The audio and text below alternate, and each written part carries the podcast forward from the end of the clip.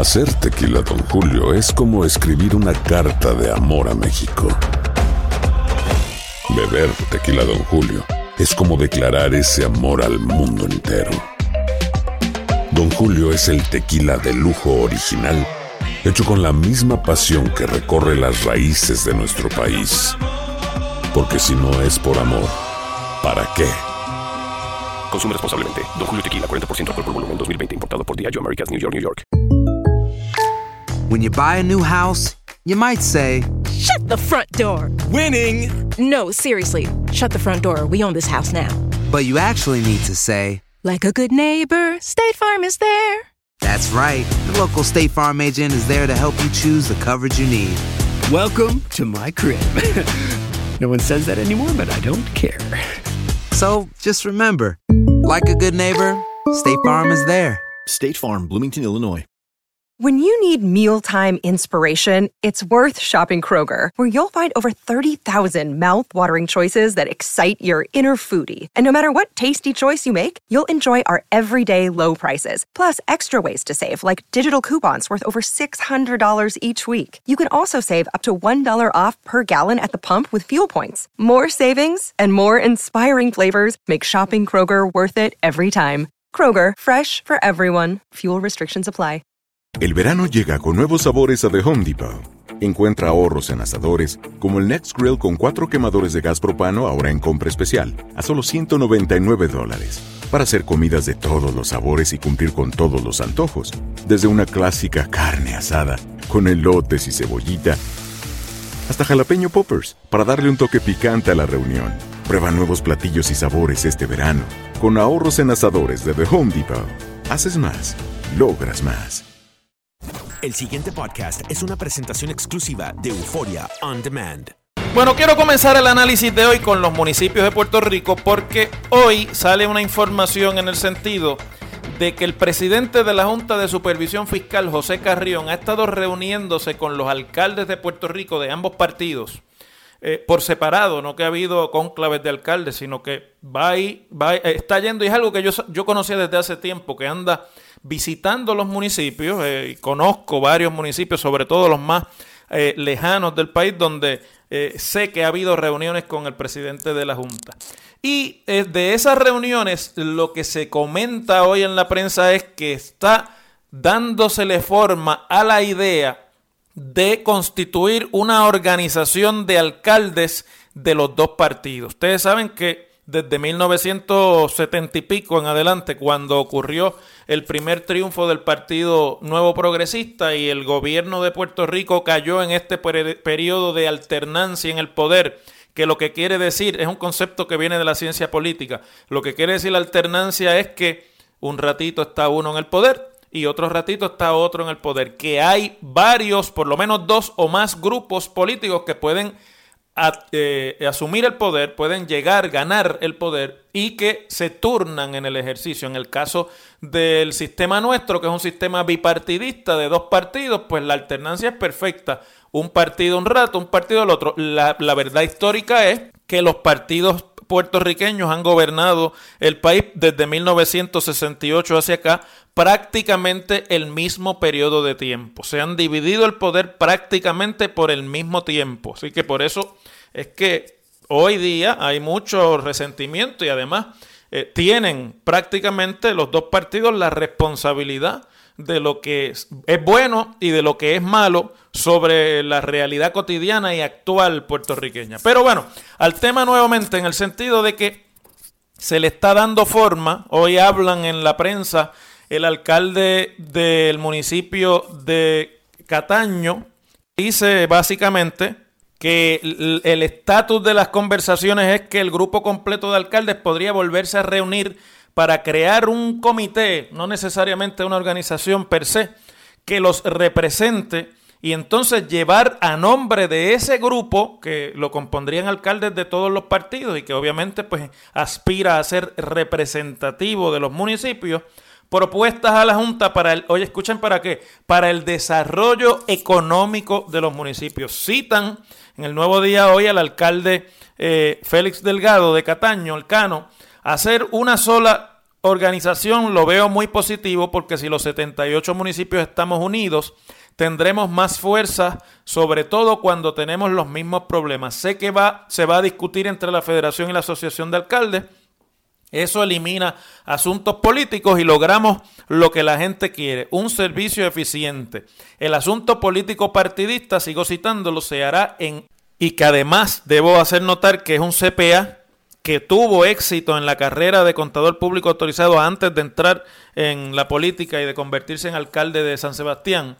La actitud de Carrión fue bien positiva, dice eh, Jiménez. Si los alcaldes nos ponemos de acuerdo, debe salir una alternativa adecuada para poder desarrollar a los 78 municipios dentro de la realidad económica que vive el país. Bueno, vamos ahora a ajustar esto, esta cuenta a la realidad, porque hasta ahí el cuento de hadas. Y que no se me malinterprete, yo no estoy en contra de que surja una organización bipartita de alcaldes. De hecho, creo que eso les resolvería muchos problemas a los alcaldes y a los partidos políticos también, aunque ustedes no lo crean, porque las organizaciones de alcaldes son luchas campales de facciones políticas y de competencia de territorio y de liderato entre los alcaldes de cada partido y muchas veces esas luchas y esas peleas que llegan al plano hasta de lo personal rinden inconsecuentes las labores de las organizaciones porque hay un grupo que no está de acuerdo y son los disidentes y si son muchos, etcétera, etcétera, etcétera. Por lo tanto, no me malinterpreten. Lo que pasa es que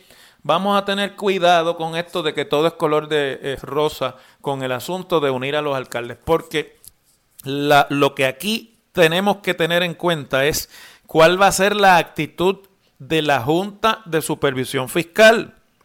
El presidente de la Junta, Carrión, puede reunirse con los alcaldes y claro está, tiene, representa un liderato dentro de ese grupo porque es el que le ha tocado presidir el grupo y es el que lleva la agenda. Pero aquí quien toma decisiones es el Pleno, es la Junta completa, que está compuesta de mucha gente y que no necesariamente todos los que están en la Junta están de acuerdo con todo lo que hace y dice Carrión. Lo hemos ido viendo a lo largo del camino, como sabemos que dentro de la propia Junta hay disidencias, aunque no sean notorias porque no necesariamente son mayoritarias. Pero en un cuerpo que funciona por eh, colegiación, o sea, es colegiado y que toma sus decisiones con la participación de todos y que trata de, tomar decisiones por consenso, pues hay que tener cautela aquí. Miren, la Junta tiene sobre todas las cosas una función contable, una, una función fiscal.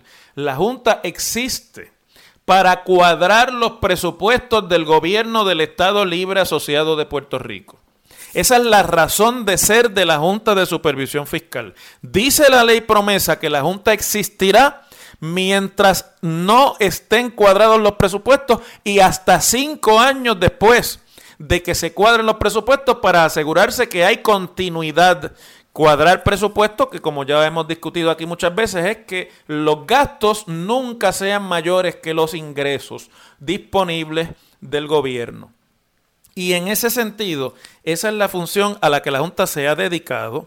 Es una función en la que no ha tenido éxito. Vamos a decir las cosas como son aquí. Llevamos dos años y pico con la Junta y todavía no han cuadrado un solo presupuesto. Es más, no hay realmente un solo presupuesto que se haya aprobado con, los con las reglas de la ley promesa, porque cuando se logró finalmente el año pasado certificar el presupuesto, vino el huracán y hubo que revisar. Y estamos todavía en el proceso de revisión y con el otro presupuesto ya encima. Por lo tanto, decir que, que hay un presupuesto que está cuadrado, esa no es la realidad. Y ahorita cuando hablemos del informe del GAO de ayer, que vamos a discutirlo, pues ustedes se darán cuenta de, de cuán descuadrado ha estado esto y por cuánto tiempo. Ahora, yo creo que aquí tienen los alcaldes que tener eso en consideración. Esa función de desarrollo económico y de llevarle proyectos a la Junta de proyectos de desarrollo. Es verdad que la Junta tiene una función de proyectos estratégicos Proyectos estratégicos no son cuanta carretera, puente, camino, cunetón, parque de pelota, cancha bajo techo hay que hacer en Puerto Rico. Proyectos estratégicos son aquellos grandes proyectos de infraestructura o de inversión privada que se sepa que van a mover la economía de Puerto Rico al punto de poder inclusive cambiar los patrones de producción, es decir, la riqueza que se genera en Puerto Rico. Y esos, mis queridos amigos, no son más de una decena de proyectos. No es de lo que están hablando los alcaldes aquí, con mucho respeto a todos ellos. No deben comprar esto como una panacea porque no lo es. Y la realidad también es que la Junta puede tener que decir en cuanto a qué dice el presupuesto de Puerto Rico de las asignaciones especiales a los municipios y en cuanto a qué dice y qué pasa en el proceso de quiebra del Banco Gubernamental de Fomento que le confiscó depósitos de los municipios que yo estoy seguro que no van a volver a ver nunca más los municipios, esa es la realidad. Pero la realidad es que los proyectos que los municipios piensan que son importantes y que son para ellos son proyectos que pueden venir por la inversión de fondos especiales, CDBG, eh, restauración, recuperación del huracán y demás. Y ahí no es la Junta la que tiene la administración de esos fondos, por lo menos hasta ahora, aunque obviamente puede entrar en la manera en la que el gobierno gasta los fondos públicos. Por lo tanto, yo creo que aquí se está estableciendo interesantemente una jurisdicción paralela de gobierno. Estas reuniones del presidente de la Junta, eh, con los alcaldes. Estas reuniones del presidente de la Junta de Supervisión Fiscal ayer en la Cámara de Representantes no fue al Senado. Chisme ahí entre él y el presidente del Senado, a quien Carrión está dispuesto con cuchillo de palo, porque Carrión no es de los que son coléricos en la pelea, a llevárselo de frente y a cortarle y cerrarle la pluma hasta que lo asfixie. Eso es lo que, esa es la realidad. Esa guerra monga que hay entre los dos, Carrión la va a pelear cerrándole la pluma del dinero a la legislatura. Pero en realidad aquí se está, está dando un cambio político que mucha, muy poca gente lo puede ver realmente. Se acabó el gobierno propio, se acabó la idea de que nosotros decidimos, se acabó la idea de que tenemos el control, porque a los sucusumucu todas estas variables de reuniones en las que la impresión y, la, y, lo que se representa es que el asiento del poder está ahí, sustituyen permanentemente y va a ser muy difícil recuperar el ámbito de poder de los funcionarios electos en Puerto Rico, quiéralo usted o no que quizás se pueda recuperar en el periodo de la campaña política por aquello de que hay que ir a buscar los votos y la Junta no iba a, no iba a ir a hacer campaña. Pero en la realidad, Aquí se está transmutando, se está moviendo el centro del poder de lo que se elige, o ya se movió, de lo que se elige a lo que al poder real. Y esto yo sé que es un poco esotérico para explicarlo y a lo mejor no lo ven, pero mire, para explicárselo en arroz y habichuela. Los que parece que mandan, no mandan. Y los que dicen que no mandan son los que mandan porque los demás les reconocen el mando. No es una cuestión formal, es informal, pero es real. Donde se representa y donde se buscan las decisiones, ahí es donde está el poder. No es donde se ocupan sillas y se ponen títulos y se dice honorable, sí o no. Y yo, como siempre, con mucha humildad, pero al clavo, aquí les sigo diciendo a ustedes las cosas como son. En WKAQ se abre el aula del profesor Ángel Rosa. Conoce de primera mano cómo se bate el cobre en la política. Las cosas como son. Profesor Ángel Rosa en WKAQ. Bueno, este domingo es el Día de las Madres y hay que darle a tu mamá la oportunidad de escoger su propio regalo. Aprovechen los que tienen todavía su madre con ustedes, que no saben ustedes la falta que hace cuando ya no la tienen con uno. Y yo se los digo por experiencia, porque esta es la primera vez que no voy a tener la suerte de compartir ese día con ella. Pero a los que pueden, denle la oportunidad de escoger ella su propio regalo. Y fíjense, una buena oportunidad es llevarla a la venta exclusiva de madres en Global. Mamá, ya puedes escoger el matres de tus sueños, si te llevan o si no vas tú. Solo hasta este sábado compra cualquier matre ortopédico con un 60% de descuento y llévate el Box Spring o el Matres Protector completamente gratis. Oferta aplica en todos los modelos en las líneas Shadow, Shadow Plush, Body Comfort, todas unidades ortopédicas con garantía incluida. Visita Global Hoy en cualquiera de sus 13 tiendas alrededor de la isla y prueba la comodidad de sus productos. Disponible de lunes a viernes de 9 de la mañana a 5 y 30 de la tarde y el sábado, este sábado antes de Madres, de 9 de la mañana a 6 de la tarde. El domingo permanecerá cerrado para observar la fiesta del Día de las Madres. Y recuerda que Global Matres son líderes en calidad, servicio y garantía, sujeto a disponibilidad cantidades limitadas, más detalles en las tiendas. Global 837 9000 837-9000. Global. Bueno, vamos a materia de fino e hilado análisis, que es lo que ustedes vienen a buscar en este programa. Ayer salió, a la hora que estábamos en el aire aquí, un informe de la General Accountability Office, la GAO, lo que antes se llamaba General Accounting Office. Y para explicárselo rapidito, el GAO es una unidad técnica de investigación que tiene el Congreso para poder informar el proceso legislativo a base de estudios profesionales. Es una de las unidades más prestigiosas que tiene el gobierno federal y es un eh, organismo bipartidista. Ahí no hay control partidista de ninguno de los dos, ni se ha tratado de mantener como una unidad a la que ambos partidos pueden recurrir, no importa quién esté en mayoría. Un poco eso fue lo que se trató aquí a principios de eh, después de la constitución, cuando se creó la, esta nueva estructura de gobierno con la Oficina de Servicios Legislativos, pero luego se perdió en el camino porque el Capitolio de aquí se convirtió en una finca de contratos de asesoría que son en realidad prebendas políticas y pues se perdió la oportunidad de redirigir allí unos recursos para contratar los mejores recursos disponibles a la legislatura para poder informar el proceso de legislación. Y yo que estuve allí y sé cómo se bate el cobre, le digo lo difícil que es lograr que haya buena asesoría técnica en el Capitolio para un legislador que quiere de verdad profundizar en los problemas del país. Pero bueno, el GAO, vamos a otra vez al tema, produjo este informe ayer que se llama Factores que contribuyen a la deuda, a la crisis de la deuda y acciones federales potenciales para resolverla en Puerto Rico. Y lo discutimos aquí brevemente ayer con Fede en la sección de Washington y vamos a ver hoy no solamente el tema del contenido del informe, que he escuchado esta mañana análisis de todos lados, en todos sitios, estuve monitoreando por todas las estaciones para ver qué se estaba discutiendo de este informe.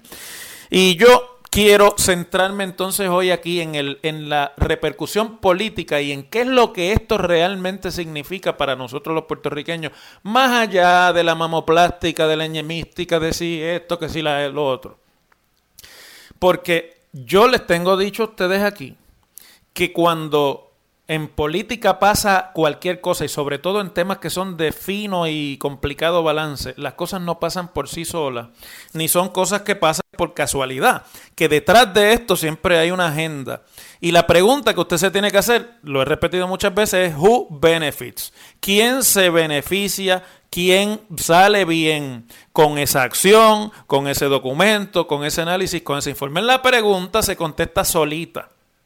Porque ayer, tan pronto salió el informe del GAO, poco después, casi al unísono, salió un, lo que llaman en inglés un statement, una declaración del Comité de Recursos Naturales de la Cámara de Representantes Federal y su presidente, el congresista Rob Bishop, que estuvo de visita aquí la semana pasada, en la que Bishop hace una declaración sobre el contenido de ese informe y la repercusión de ese informe en la agenda congresional que él tiene a su cargo en cuanto a Puerto Rico.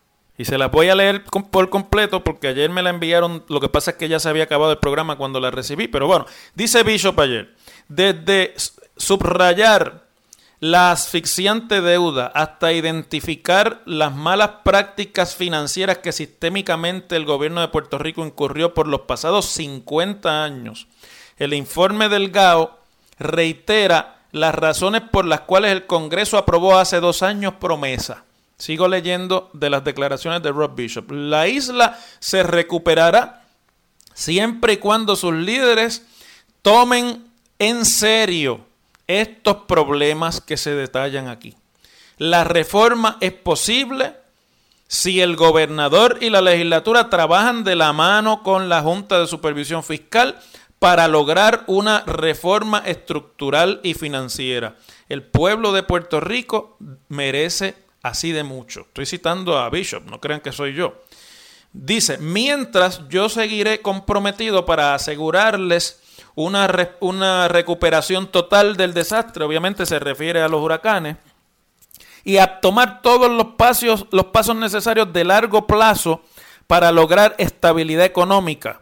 El gobierno de Puerto Rico debe cumplir su responsabilidad completa de proveer toda la información que se le requiera y comprometerse a trabajar con la Junta, vuelve y reitera otra vez, en el camino para conseguir la recuperación económica. Los termina diciendo, los hallazgos del informe del, del, de GAO nos ayudarán en ese proceso. Con unas declaraciones como esas, pues ya ustedes saben quién pidió eh, el informe, por qué se, se, rindió ese informe y para quién es el informe. Fundamentalmente, para no aburrirlo con las cosas que se dicen allí, ahí hay varias expresiones que son importantes. Primero dice que la culpa de lo que ha pasado con la deuda de Puerto Rico es del gobierno de Puerto Rico. Se refiere básicamente a los gobiernos, a todas las administraciones. Le echa agua a todas. De hecho, hay una tabla que es demoledora para los partidos políticos y para todos los exgobernadores y administradores que ha tenido Puerto Rico. Y está en la página 17 del informe, que es una especie de curva, una, tabla de cómo los gobiernos desde 2002 hasta 2014 gastaron dinero en relación con los recursos que realmente tenía disponible el gobierno de Puerto Rico. Lo que dice ahí es que desde 2002 continuamente, con la excepción fundamentalmente del año 2003, que más o menos se sale más ahí, y 2006, que también más o menos se sale parejo, pero se gastó de más.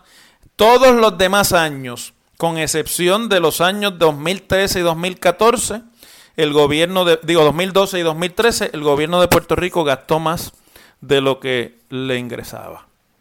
O sea que no se salva una sola administración de gobierno desde Sila Calderón para acá, y eso porque no vieron hacia atrás. Si hubiesen visto la otra administración anterior a la de Sila Calderón, hubiese sido la misma curva, porque no hay necesariamente mucho cambio en lo que fueron las políticas de deuda. Y entonces, pues fundamentalmente también se, toca muy soberanamente el hecho de que la economía de Puerto Rico se desplomó después de la terminación de los beneficios de la sección 936, cosa que hemos dicho muchas veces aquí, pero ahora lo dice el GAO. Y entonces ahora pues es curioso como nadie lo menciona en el análisis porque finalmente la organización que le hace los estudios económicos al Congreso, mire, esto se empezó a liquidar cuando el Congreso le cortó la sección 936 a Puerto Rico. Responsabilidad que es del Congreso de los Estados Unidos y claro está del liderato político que entonces en Puerto Rico fue a pedir eso allí. Pero la, la decisión la tomó el Congreso, una responsabilidad política en el Congreso de los Estados Unidos. Pero yo a veces pienso que en Puerto Rico estamos tan enajenados de nuestra propia realidad que se nos va un poco de, se nos desenfoca la realidad que se nos viene encima. Este informe, entre otras cosas, pide que le quiten la, la, triple exención a los bonos de Puerto Rico. Lo que eso quiere decir es que por toda la vida, desde la ley Jones de 1917, el Congreso autorizó a que las emisiones de bonos del gobierno de Puerto Rico estuvieran exentas de tributación federal y al ser exentas también de tributación local y municipal, pues los bonos de Puerto Rico se venden en el mercado como totalmente exentos de contribuciones en todos lados. Eso es una gran ventaja porque en ningún otro sitio se exime a los bonos de contribución federal. Eso lo hizo el Congreso con respecto a Puerto Rico en la, en la ley Jones de 1917. Y entonces se pide eso como una especie de remedio para, hay que decir las cosas como son, las trampas, los trucos y el pillaje que en Puerto Rico ocurrió en la década de 2000 y de 2010 con los bonos de Puerto Rico en las administraciones de ambos partidos políticos, ofreciendo bonos de Puerto Rico triple exentos y obligando a niveles de concentración de deuda de Puerto Rico en los instrumentos de inversión que eran realmente escandalosos y que se sabía que no se iba a poder pagar. Y ahí hubo un contubernio, mire, hubo un contubernio de las casas que vendían bonos en Puerto Rico, hubo un contubernio del Banco Gubernamental de Fomento, y hubo un contubernio del gobierno de Puerto Rico para engañar a cientos de miles de bonistas.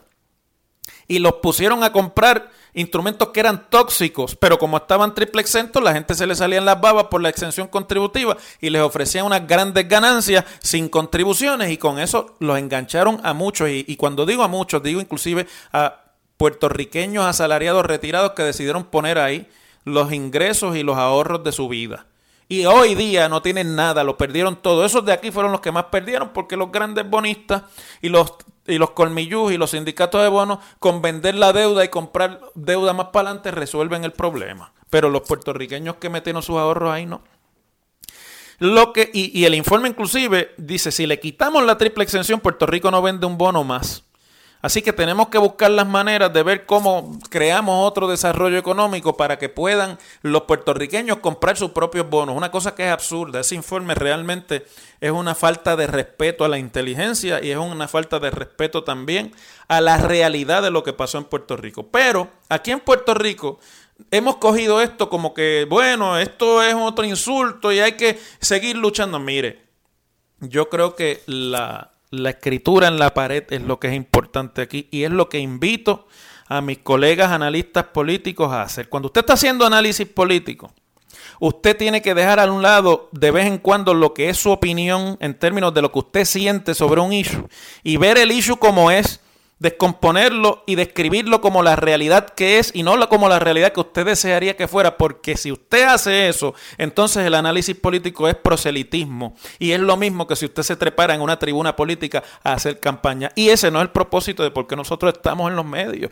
El propósito de los medios es que usted y yo podamos hablar de nuestros problemas sin apasionamiento, sin fanatismo, aunque nos duela lo que estamos viendo. No es estar creando eh, aquí una especie de, de y de, de, y de discursos además populistas que no ofrecen ninguna solución.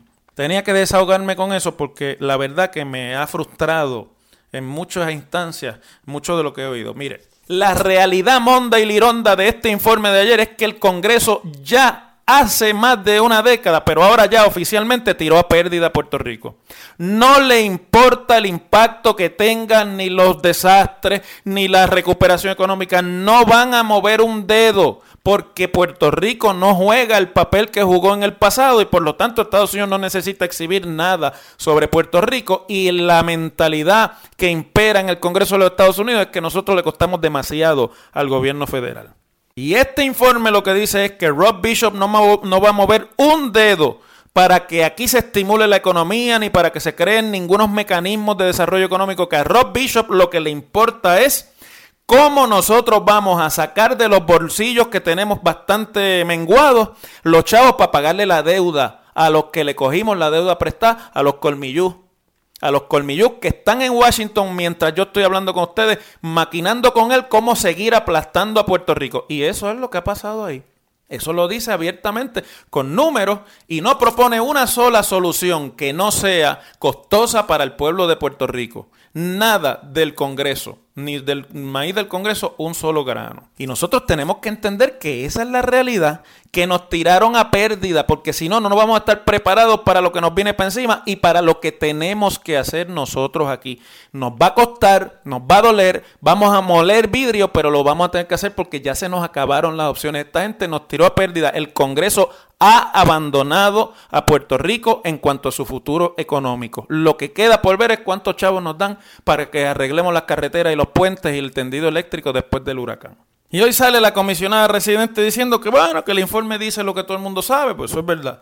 Pero ahora lo dice el GAO y que el problema de Puerto Rico, miren, las declaraciones de la comisionada son un, un, homenaje a por qué nosotros no vamos a poder solucionar nada en conversaciones con el Congreso, porque están totalmente desenfocados. Dice la comisionada, nuestra condición territorial trajo consigo un trato desigual que permite que el Congreso discrimine en la asignación de fondos y por lo tanto el problema eh, fiscal de Puerto Rico es un problema del estatus colonial. Eso es falso. Eso es falso. El problema fiscal de Puerto Rico es un problema de corrupción con el uso de los mecanismos de deuda por gobiernos del partido de la comisionada y por gobiernos del partido al que yo pertenezco. Esa es la realidad. Y vamos a decirle las cosas a la gente como son. No sigamos engañando al pueblo para tratar de parecer que nosotros somos los mejores, porque no es real. No es real. Nadie aquí está enfocando esto desde la seriedad. Tan burundanga es lo que dice que ella misma se contradice cuando dice eh, un poco después que el informe es bien negativo para Puerto Rico, no juegue de verdad. Y después dice, el problema del endeudamiento ha sido el resultado de acciones de muchos gobiernos anteriores, pero esta administración trabaja arduamente para restituir la credibilidad del gobierno y enderezar la finanza de la isla. Pero ¿en qué quedamos? ¿Es un problema colonial o es un problema de los gobiernos anteriores? Ustedes se fijan que por un lado de la boca dice una cosa y por el otro dice la otra porque la realidad se cae de la mata.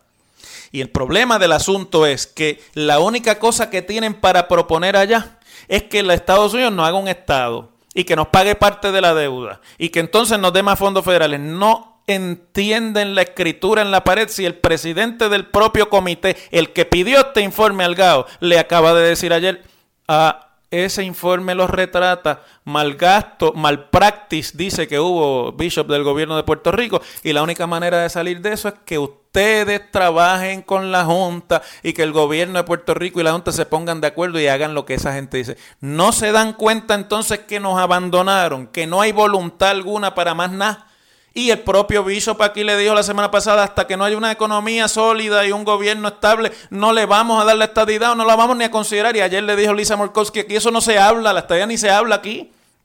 Y siguen con la cantaleta del estatus político, no entendiendo la realidad del país, que es una realidad de abandono total. Y eso lo tienen que entender los populares, lo tienen que entender los independentistas y lo tienen que entender los estadistas, porque si no, nos va a tomar 50 años salir de aquí y vamos a salir mucho peor de lo que estamos ahora.